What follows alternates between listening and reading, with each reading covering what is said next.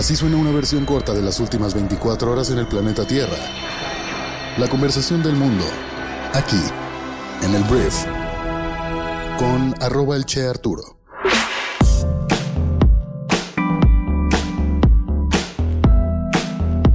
Muy buenos días, bienvenidas, bienvenidos a esto que es el brief para este miércoles 19 de julio. Yo soy Arturo Salazar, soy tu anfitrión y cofundador de Briefy y en este podcast vas a informarte en un resumen de las noticias que debes conocer el día de hoy para ser una persona bien informada. El brief es traído a ti por Briefy, tu MBA de bolsillo. Es una plataforma educativa que te ayuda a aprender rápidamente todo lo que necesitas saber para sobresalir en los negocios y en la misma herramienta puedes encontrar las últimas noticias, las mejores prácticas empresariales y los puntos clave de los mejores libros del mundo en el mismo sitio. Entonces, infórmate, prepárate e inspírate en 15 minutos al día. Muchísimas gracias por estar aquí. Vamos a comenzar con esto que es el brief. Arranquemos hablando del presidente Andrés Manuel López Obrador, que el día de ayer dijo que pondrá pausa a sus comentarios sobre aspirantes presidenciales. Esto tras las medidas cautelares del Instituto Nacional Electoral para que el mandatario no hable de temas electorales. Si no sabes muy bien de qué estoy hablando en cuanto al INE, la Comisión de Quejas y Denuncias del INE determinó que AMLO debe abstenerse de realizar comentarios referentes al proceso electoral del 2024. Sin embargo, pues AMLO reiteró que es violatorio de derechos humanos la notificación del INE ya que limita su libertad. López Obrador dice que cómo no le va a contar al pueblo cuando las personas corruptas quieren volver al poder, cómo no le va a decir a, los ciudadanos, no les va a informar que las personas de la oposición que son saqueadoras, que representan todo lo malo de México, cómo no les va a informar si él es el presidente del pueblo. Entonces básicamente fue lo que dijo el día de ayer el presidente de México, aprovechó para medio tirarle ahí unos madrazos a Xochitl Galvez, la senadora panista que de hecho puso esta queja ante el INE, porque AMLO ya llevaba muchos días hablando mal de ella, entonces AMLO pausará sus comentarios, pero dice que el INE está violando sus derechos humanos. Que por cierto, no lo está haciendo. Está en la ley. El presidente de México no puede tomar partido de los comicios electorales. Para eso están los partidos políticos, los presidentes del partido político, los candidatos de los partidos políticos. Pero esto, después de que precisamente AMLO le dijo cállate chachalaca Fox porque Fox estaba metiendo la elección entre Calderón y él, hubo una reforma electoral precisamente porque estuvo mal lo que el expresidente Fox hizo pero en aquel entonces era legal, no estaba en la ley que el presidente no se podía meter así de fuertemente. Ahora es ilegal y AMLO, a pesar de que él impulsó esto en el año 2006, ahora lo hace y se queja de que están violando sus derechos humanos. No, señor, es la ley. Vamos apegándonos a la ley. Hablemos ahora del señor Emilio Lozoya, una de las personas que más se le acusa de ser un corruptazo del gobierno de Enrique Peña Nieto, todo esto presuntamente. Mira, Emilio Lozoya al parecer se encuentra delicado de salud por sus afectaciones estomacales y por ello ya no aceptará prorrogar su proceso en el caso agronitrogenados y buscará que se suscriba un acuerdo preparatorio lo antes posible, fue lo que dijo su defensa. El caso agronitrogenado se refiere a la compra por parte de Pemex de una planta cuya infraestructura valía mucho menos de lo que se acordó pagar y se le acusa de haber desviado recursos precisamente para comprar esta planta, caso agronitrogenados.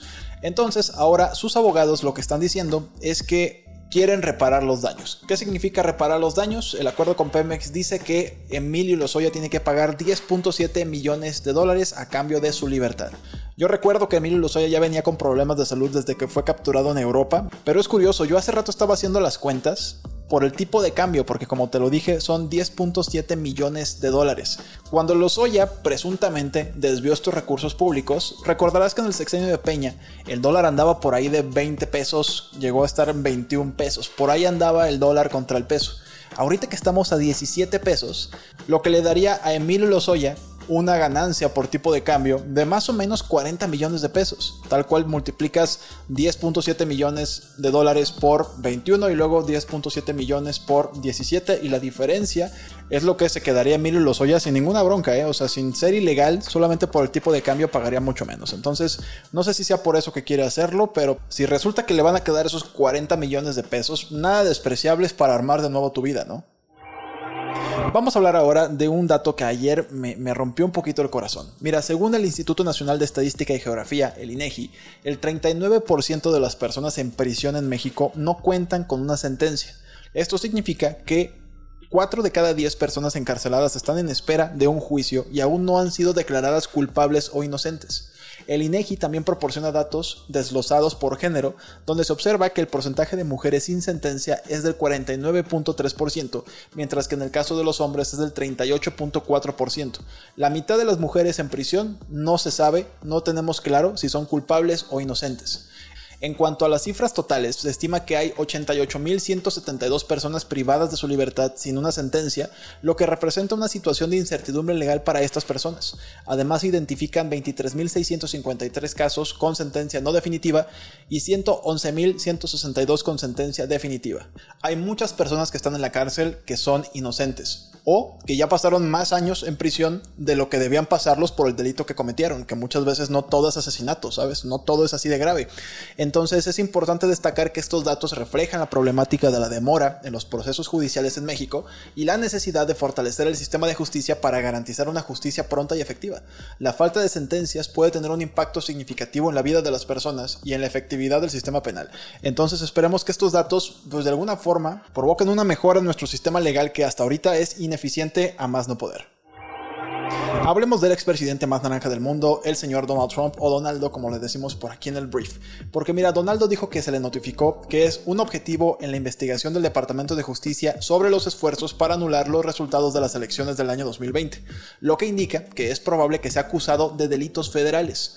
En una publicación en su cuenta Truth Social, que es la red social que él mismo fundó, Trump dijo que recibió el aviso el domingo por la noche del abogado especial Jack Smith, quien está investigando las acciones de Trump después de las elecciones presidenciales, incluida la insurrección en el Capitolio de Estados Unidos del 6 de enero del 2021. La carta decía que él es un objetivo del gran jurado que investiga los esfuerzos para anular el resultado de las elecciones y el ataque del 6 de enero, lo que indica que los fiscales se han centrado específicamente en sus acciones y tienen pruebas sustanciales de que cometió delitos. Donaldo dijo que le dieron cuatro días para ir a testificar ante el gran jurado, dijo que espera ser acusado porque tal movimiento casi siempre significa un arresto y una acusación. No sé si Donaldo va a acabar en la cárcel antes de las elecciones del próximo año, pero yo veo como que lo van acercando cada vez más, veremos qué ocurre. Hablemos de Rusia porque ayer el país llevó a cabo ataques en los puertos ucranianos como represalia por la destrucción de un puente que conecta Rusia con Crimea por parte de Ucrania. Estos ataques se describieron como ataques masivos de venganza. Entre los objetivos afectados se encontraba un sitio de almacenamiento de combustible y una instalación que supuestamente fabricaba drones de ataque marítimos en Odessa. Ucrania utilizó drones marítimos para destruir parte del puente este lunes.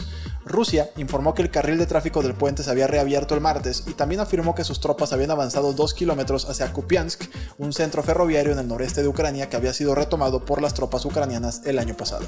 Esta decisión de Rusia de retirarse del acuerdo de exportación de granos negociado por la ONU, pues recibió una amplia condena internacional. Ucrania ha exportado más de 32 millones de toneladas de productos alimenticios desde que comenzó oficialmente el acuerdo de granos en agosto pasado, gran parte de los cuales se vendieron al Programa Mundial de Alimentos para ayudar a países necesitados.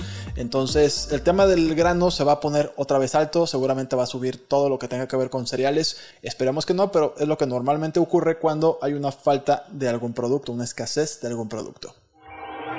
Hablemos de Corea del Norte porque pasó algo muy raro el día de ayer. Un soldado estadounidense cruzó a Corea del Norte sin autorización este martes y fue detenido por las autoridades norcoreanas. Este soldado había sido liberado recientemente de una prisión en Corea del Sur luego de ser arrestado por cargos de agresión, según un funcionario estadounidense familiarizado con la situación. El miembro del servicio fue escoltado al aeropuerto, pero en lugar de abordar su avión se unió a un recorrido por el área de seguridad conjunta, donde se separó del grupo y cruzó corriendo la frontera, fue lo que dijo el funcionario. Los guías turísticos lo persiguieron, pero no lo atraparon y se vio que los soldados norcoreanos lo detenían. Entonces, no sé de qué significa esto ni por qué lo hizo, pero veremos, seguramente habrá algo que comentar al respecto. Vamos a hablar ahora del presidente de Sudáfrica porque, mira, Vladimir Putin va a asistir a Sudáfrica en una cumbre en Johannesburgo en el mes de agosto y dijo que arrestar a Vladimir Putin, en caso de que asista, sería como declararle la guerra a Rusia. Como parte de la Corte Penal Internacional, que anteriormente emitió una orden de arresto contra Putin, Sudáfrica, en teoría, tiene la obligación de detener al presidente ruso. Pero este Cyril Ramaphosa, que es el presidente de Sudáfrica, parece inclinado a ignorar esta situación. Hablando de una gran noticia, Colombia informó una disminución del 26% en la deforestación en la Amazonia y del 29% en todo el país el año pasado. Excelentísimas noticias. Hablando de The Last of Us, que es esta exitosa serie de HBO, al parecer esta serie no terminará con su segunda temporada, según confirmó Craig Massin, uno de los creadores y showrunners de la serie. En una entrevista, Massin aseguró que hay muchas más historias por contar y que la serie continuará a menos que sea cancelada por falta de audiencia. Esta decisión tiene sentido desde el punto de vista narrativo, ya que el segundo juego de The Last of Us es más extenso y complejo que el primero, por lo que sería difícil condensarlo en una única temporada adicional. Grandes noticias, me encanta esta serie. Esta fue la conversación del mundo para este miércoles. Espero que te genere mucho valor y grandes conversaciones. Y antes de irme quiero hacerte la recomendación del día en Briefing, nuestro MBA de bolsillo, que es una lección llamada Cómo usar la analítica avanzada en el marketing para tomar mejores decisiones. Esta lección está disponible para todos nuestros suscriptores y si todavía no lo eres, por favor escríbenos a hola.briefing.com y te daremos con mucho gusto un periodo de prueba de 90 días para que disfrutes de nuestro MBA de bolsillo. Muchísimas gracias por estar aquí, gracias por escuchar este podcast y compartirlo con amigos y familiares y nos escuchamos el día de mañana en la siguiente edición de esto que es el brief. Yo soy Arturo, adiós.